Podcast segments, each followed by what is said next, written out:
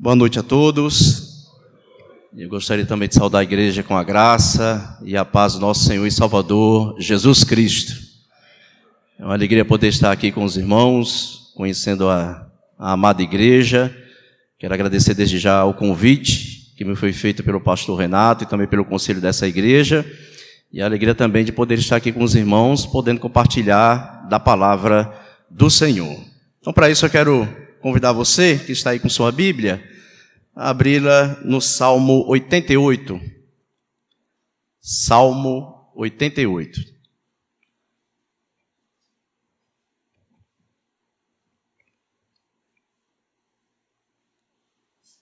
Eu vou fazer. Eu peço que você acompanhe atentamente a leitura e que você permaneça com a sua Bíblia aberta durante a mensagem. Salmo 88, e diz assim a palavra do nosso Deus: Ó Senhor Deus da minha salvação, dia e noite clamo diante de ti. Chegue à tua presença a minha oração, inclina os ouvidos ao meu clamor, pois a minha alma está farta de males e a minha vida já se abeira da morte. Sou contado com os que baixam a cova. Sou como um homem sem força, atirado entre os mortos, como os feridos de morte que jazem na sepultura, dos quais já não te lembras, são desamparados de tuas mãos. Puseste-me na mais profunda cova, nos lugares tenebrosos, nos abismos. Sobre mim pesa a tua ira Tu me abates com todas as tuas ondas, apartaste de mim os meus conhecidos e me fizeste objeto de abominação para com eles. Estou preso e não vejo como sair. Os meus olhos desfalecem de aflição. Dia após dia venho clamando a ti, Senhor, e te levanto as minhas mãos. Mostrarás tu prodígios aos mortos, ou os finados se levantarão para te louvar? Será referida a tua bondade na sepultura, a tua fidelidade nos abismos? Acaso nas trevas se manifestam as tuas maravilhas e a tua justiça na terra do esquecimento? Mas eu, Senhor, clamo a ti por socorro, e antemanhã já se antecipa diante de ti a minha oração. Porque rejeitas, Senhor, a minha alma e ocultas de mim o rosto. Anda aflito e prestes a expirar desde moço Sob o peso dos teus terrores estou desorientado. Por sobre mim passaram as tuas iras, os teus terrores deram cabo de mim. Eles me rodeiam como água, de contínuo, a um tempo me circundam. Para longe de mim afastar-se amigo e companheiro, os meus conhecidos são trevas. Amém. Vamos orar? Vamos clamar ao Senhor que nesse momento Ele fale conosco através de Sua palavra. Oremos. Senhor nosso Deus, bendito Pai, te louvamos, assim te bendizemos, ó Deus, e para isso estamos aqui reunidos, porque somos o teu povo que o Senhor resgatou com mão poderosa da culpa e da condenação do pecado. E aqui diante da tua santa presença, tributamos ao Senhor a glória que é devida somente ao Senhor, através de hinos, cânticos, através de orações, mas acima de tudo, ó Deus, através de nossas vidas. E nesse momento clamamos que a tua bondosa mão seja conosco, falando, ó Deus, a cada um de nós através da tua palavra. Estejamos atentos àquilo que o Senhor tem nos ensinar essa noite e que haja em cada um de nós a disposição, ó Deus, em viver de acordo com a tua palavra. É o que nós te oramos e assim fazemos em nome de Cristo Jesus. Amém. Meus irmãos, o Salmo 88, ele faz parte dos chamados salmos de lamento. É fácil você identificar um salmo de lamento, pois um salmo de lamento é um salmo onde o salmista ele ora ao Senhor, expondo algum perigo de vida ou alguma opressão que está sofrendo por parte de algum inimigo. É um salmo onde o salmista ele expõe a Deus os seus sofrimentos, toda a sua tristeza e onde ele clama desesperadamente por socorro. Os salmos de lamento são, em essência, compostos por notas de profunda tristeza. Mas algo interessante que você percebe em um salmo de lamento é que ele é também acompanhado de uma nota de esperança em Deus. O Salmo 42, por exemplo, é um salmo de lamento, onde o salmista ele afirma: As minhas lágrimas têm sido meu alimento dia e noite. Mas esse salmo, ele se encerra com uma nota de esperança, onde o salmista, ele afirma: Porque estás abatida, ó minha alma, porque te perturbas dentro de mim. Espera em Deus, pois ainda o louvarei, a ele meu auxílio e Deus meu. O Salmo 55, escrito por Davi, é outro salmo de lamento, onde Davi diz o seguinte a Deus: Atende-me e responde-me Sinto-me perplexo em minha queixa e ando perturbado.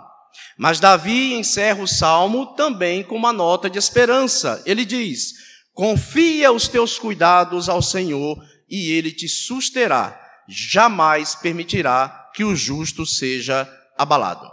Então, via de regra, você vai encontrar no salmo o salmista ali expressando a sua tristeza, toda a sua dor diante do Senhor, mas você vai encontrar também uma nota de esperança. São salmos que, em sua essência, né, eles têm essa nota de tristeza, mas também tem uma nota de esperança. Só que quando nós lemos aqui o Salmo 88, esse salmo ele foge um pouco a essa regra. Não há, pelo menos de uma forma escrita aqui nesse salmo, alguma nota de esperança. Ele se encerra com uma palavra, né, uma pequena palavra aí no seu último versículo: trevas. Esse salmo ele fala de trevas, ele fala de uma vida à beira do abismo, ele fala de morte, ele fala da sensação de ser afogado, ele fala de solidão. Esse salmo é provavelmente o mais triste de todos os salmos. E ele foi escrito por um homem de Deus chamado Emã, que pertencia à tribo de Levi, e você sabe que a tribo de Levi foi a tribo separada por Deus para exercer, entre outras coisas, o sacerdócio em Israel. Então, essa tribo, ela tinha alguns privilégios e muitas responsabilidades, tais como servir no santuário, transportar a arca da aliança, ensinar a lei e abençoar o povo. Os levitas representavam Deus na condução espiritual de Israel. Emã, portanto, era alguém que servia ao Senhor, mas ele está sofrendo. E o sofrimento de Emã não foi algo passageiro. Atente novamente aí para o versículo 15 e veja só o que, é que ele diz aí no verso 15. Ando aflito e prestes a expirar desde moço, desde moço. Esse homem de Deus sofre e sofre desde cedo, desde moço. Praticamente toda a sua vida foi uma vida de sofrimento. Nós temos aqui nesse salmo um homem de Deus e um homem que está sofrendo, e sofrendo muito.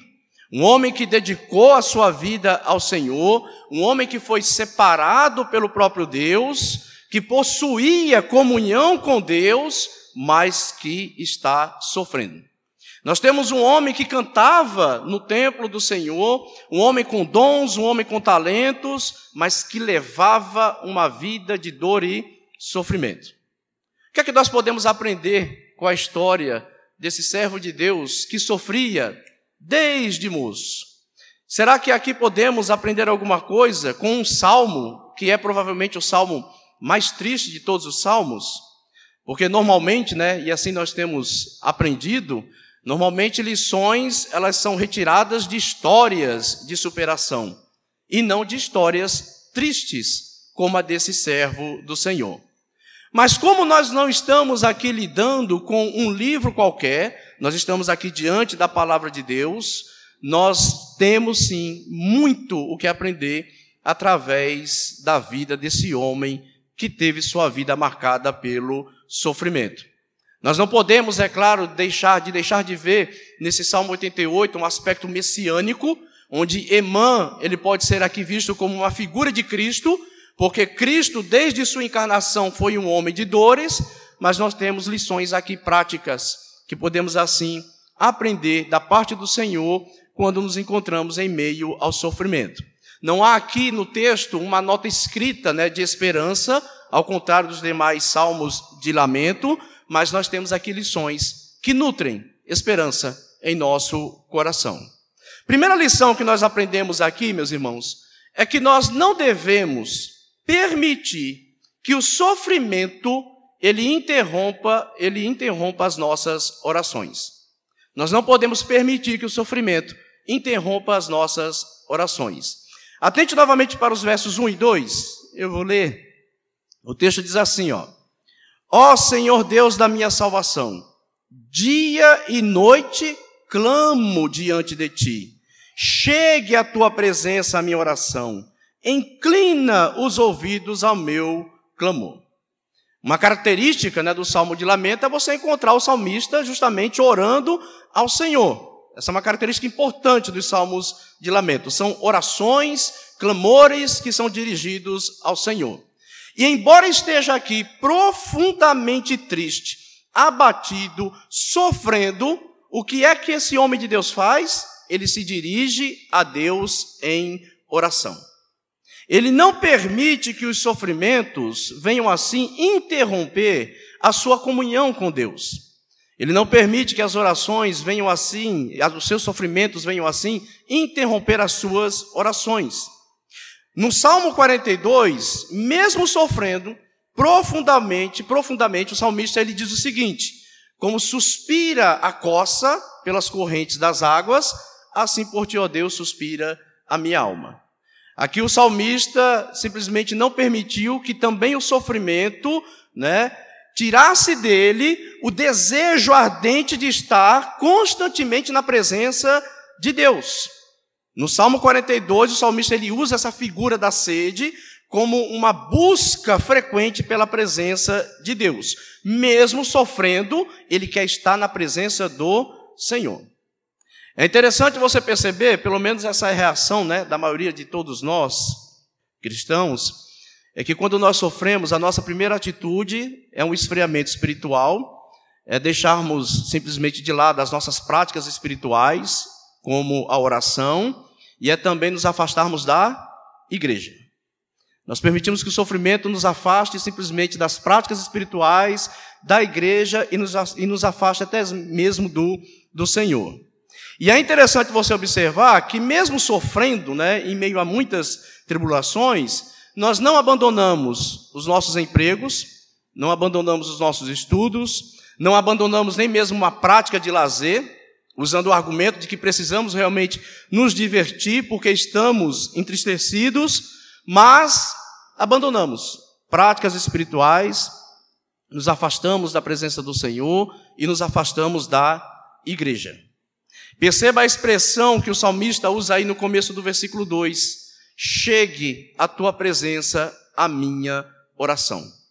Ele está aqui pedindo a Deus, meus irmãos, uma audiência, porque ele sente, ele tem a impressão que Deus não está ouvindo a sua oração.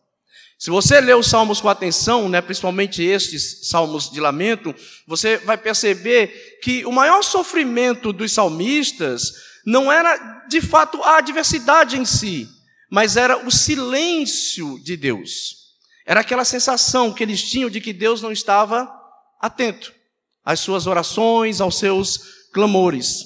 Então, o silêncio de Deus, ele era pior do que o sofrimento em si.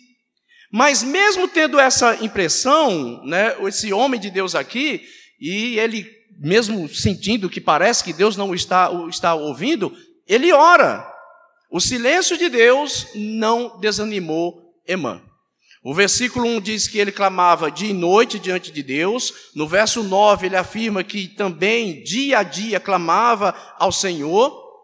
Então, embora não haja aqui uma nota escrita de esperança, a perseverança desse homem de Deus em oração nos mostra que ele tinha esperança de que Deus iria ouvi-lo, de que Deus em algum momento iria atendê-lo. Como eu falei, normalmente, né, quando nos deparamos com alguma adversidade, a nossa conduta é o contrário, né? Nós paramos de orar, deixamos de frequentar a igreja, ficamos até mesmo, até mesmo ressentidos com Deus, magoados com o Senhor. Magoados com o Senhor. O Senhor Jesus, ele jamais permitiu que o sofrimento interrompesse as suas orações. No Getsemane, ele orava e já antecipando né, o terror que o aguardava na cruz do Calvário, a ponto de seu suor se transformar em sangue. E mesmo na cruz, ele também orou. Então, é lamentável né, que permitamos que, às vezes, a menor das dores interrompa as nossas orações. Mas nós aprendemos aqui com esse servo do Senhor que não devemos permitir que o sofrimento interrompa as nossas orações. A segunda lição, meus irmãos, não devemos negar a realidade dos nossos sofrimentos. Versos de 3 a 5, olha o que é que o salmista diz aí. Pois a minha alma está farta de males, e a minha vida já sabeira da morte. Sou contado com os que baixam a cova, sou como um homem sem força, atirado entre os mortos, como os feridos de morte que jazem na sepultura, dos quais já não te lembras, são desamparados de tuas mãos. Eu iniciei a minha caminhada cristã em uma igreja presbiteriana na cidade lá de Garanhuns, em Pernambuco, mas era uma igreja que tinha uma forte influência pentecostal em seu ensino, em sua doutrina, em sua teologia. E uma das esquisitices né, que eu abracei no começo da minha caminhada cristã foi justamente negar a realidade dos sofrimentos. Eu me lembro muito bem né, que nós nem podíamos afirmar que estávamos doentes. Uma vez eu estava com dor de cabeça, né? E aí eu usei aquela expressão que todos nós usamos, né, quando estamos assim, padecendo dessa dor. Ai, essa minha dor de cabeça. E aí rapidamente eu fui repreendido por uma irmã que disse o seguinte: "Olha, não diga isso. Essa dor de cabeça não é sua, é do diabo. Ela não é sua, é do diabo. Muitos cristãos são ensinados, eu não sei, eu acredito que a igreja dá muita dor de cabeça ao diabo realmente, né? mas não esse tipo de, de dor de cabeça. Muitos cristãos são ensinados que o sofrimento não faz parte da vida cristã. Se sofremos, dizem, é porque estamos em pecado ou porque nos falta fé. Ou porque estamos em pecado ou porque nos falta fé. Os que assim pensam desconhecem o que a Bíblia diz acerca do sofrimento. O sofrimento, em todas as suas formas, faz parte de uma criação que se encontra cativa do pecado. O mundo em que vivemos é um mundo de dores, em virtude do pecado de Adão. A sentença de Deus após a desobediência de Adão foi essa aqui, ó: Maldita é a terra por tua causa. Nós vivemos em um mundo que está sob essa sentença sobre a maldição do Senhor. O espantoso, meus irmãos, nesse mundo seria não sofrermos, seria simplesmente não conviver né, com o sofrimento. Os momentos de refrigério que nós temos, que Deus assim nos concede, são atos graciosos de Sua parte. Então, não quero desanimar você aqui, né, essa noite, mas aqueles momentos em que Deus nos concede, né, paz, refrigério, são atos graciosos dele.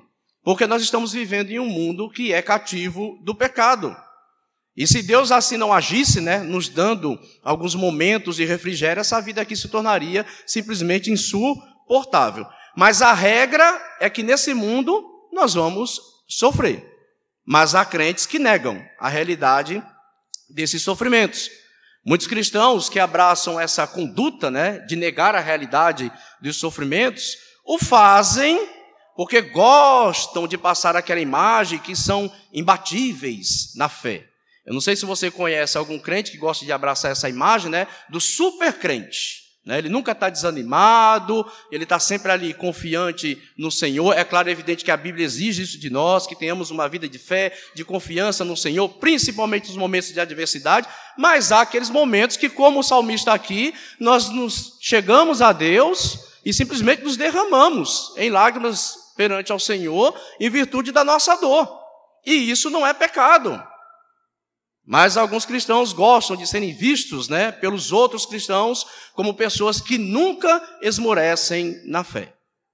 Eu tinha uma ovelha, né, que quando me encontrava com ela, eu perguntava: "Oi, minha irmã, tudo bem?"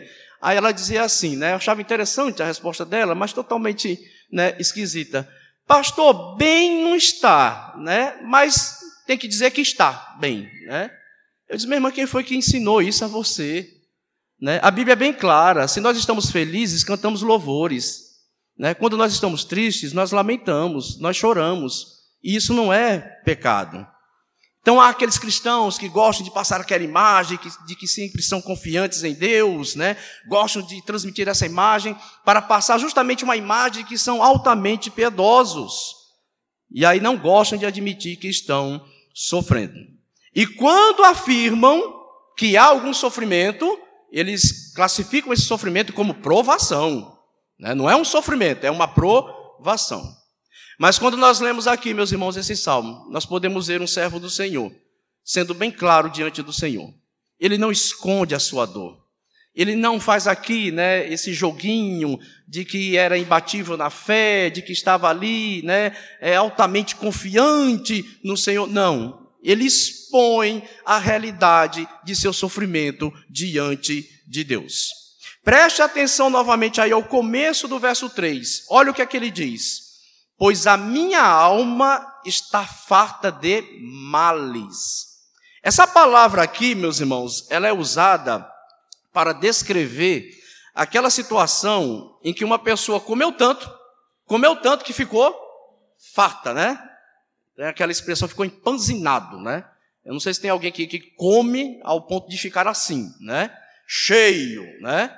Aqui a, a, a palavra é usada para descrever essa pessoa que come, come, que chega e fica triste mesmo, né? não aguenta mais, está farta. Ele está dizendo aqui a Deus: Deus, eu estou farto de sofrimentos, eu não aguento mais. É isso que ele está dizendo a Deus: oh, Deus, eu não aguento mais.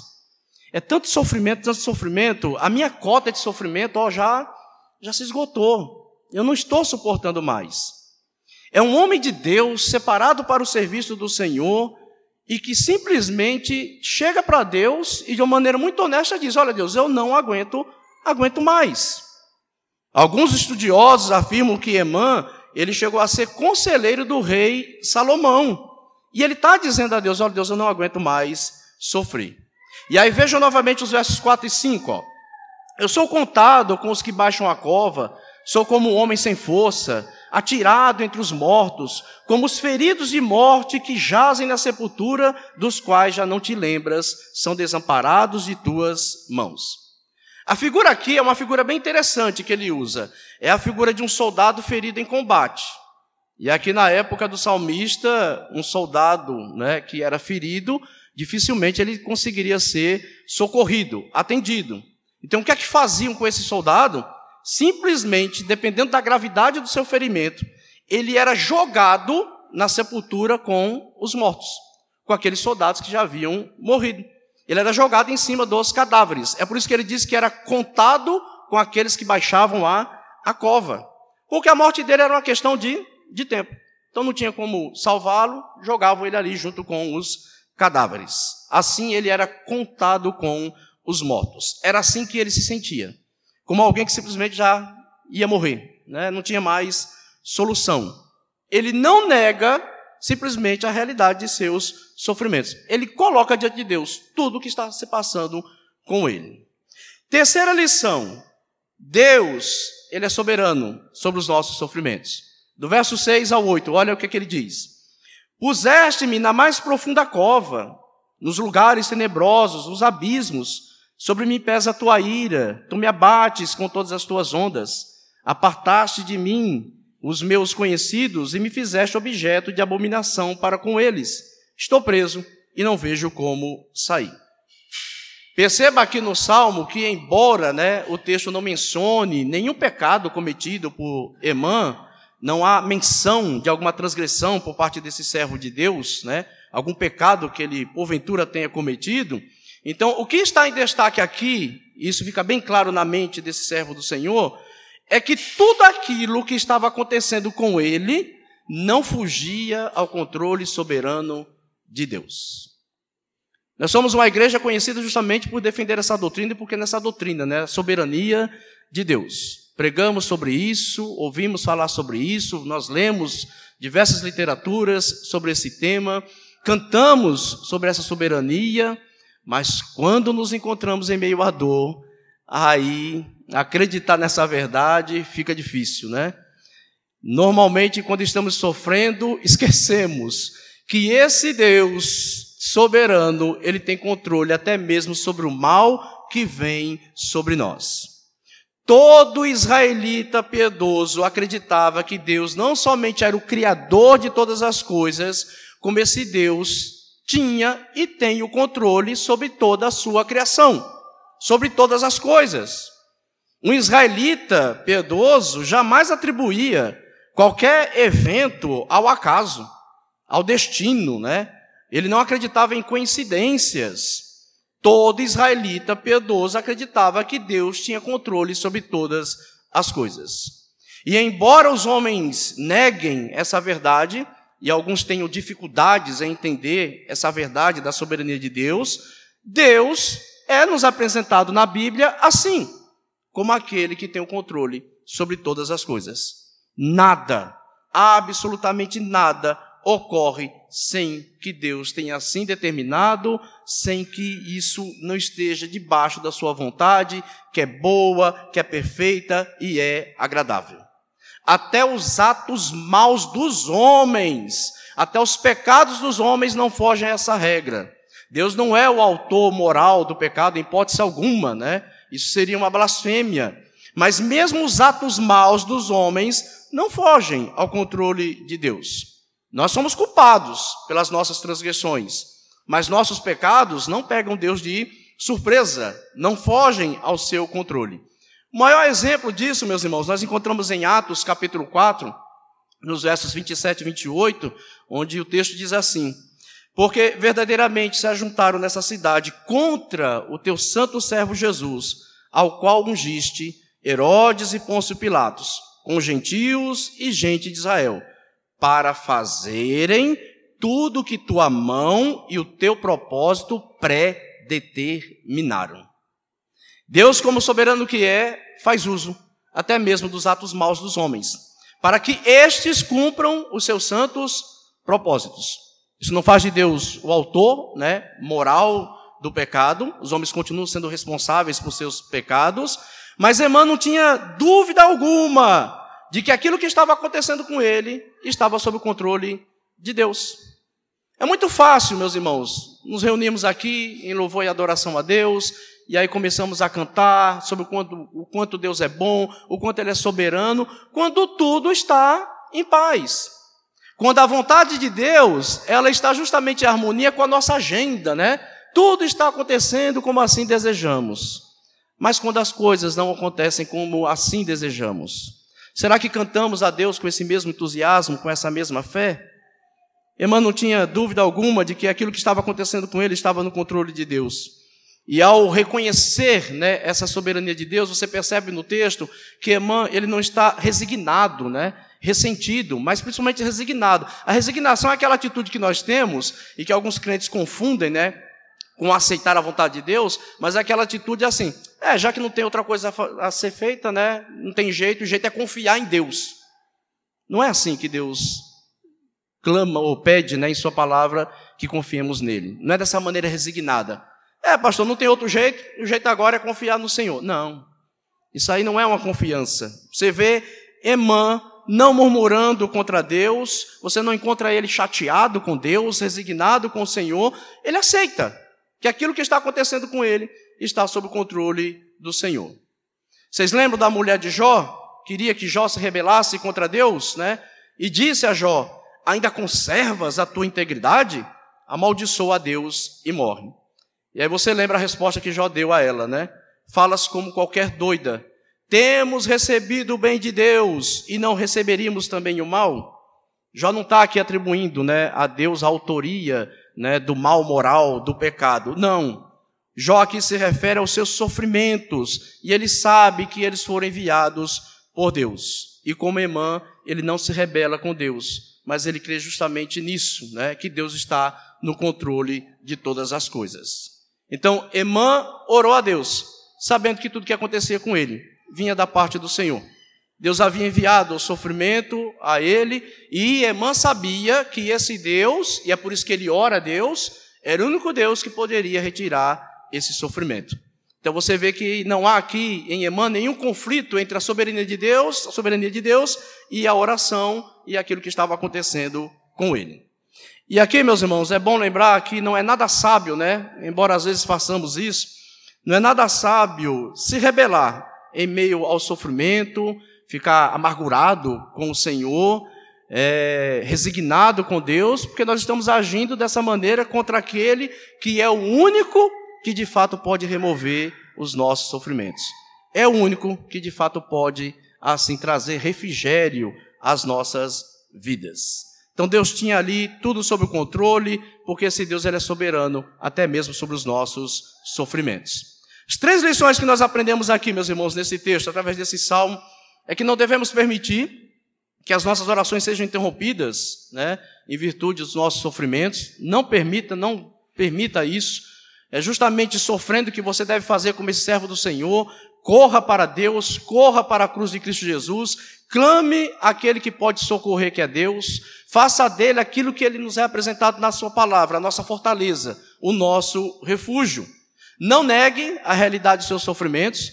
Não é pecado você chorar quando está doendo, tá certo? Tem muito crente esquizofrênico por aí, né? Que fica rindo quando está doendo. Não. Se está doendo, chore. Chore diante do Senhor, faça como servo de Deus, coloque claramente o que está se passando com você em seu coração. Como você está se sentindo. E por último, tenha plena certeza de que esse Deus, ele é soberano até mesmo sobre os seus sofrimentos. Eu gostaria de chegar aqui a uma conclusão, né? E você pode considerar isso aqui como uma pequena aplicação diante de tudo isso que nós aprendemos aqui. Quero que você olhe para os versículos de 10 a 12. Olha só o que nós encontramos aí no texto, do verso 10 ao verso 12. Mostrarás tu prodígios aos mortos, ou os finados se levantarão para te louvar? Será referida a tua bondade na sepultura, a tua fidelidade nos abismos? Acaso nas trevas se manifestam as tuas maravilhas e a tua justiça na terra do esquecimento? Algo muito interessante Emã faz aqui. Ele argumenta com Deus. Ele apresenta argumentos diante do Senhor. E nós podemos fazer isso. Não confunda aqui o que Emã está fazendo com murmuração. Não. Ele faz aqui simplesmente algo diferente. Ele chega para Deus, né? E coloca aqui alguns argumentos do porquê Deus, né, graciosamente deveria sim socorrê-lo.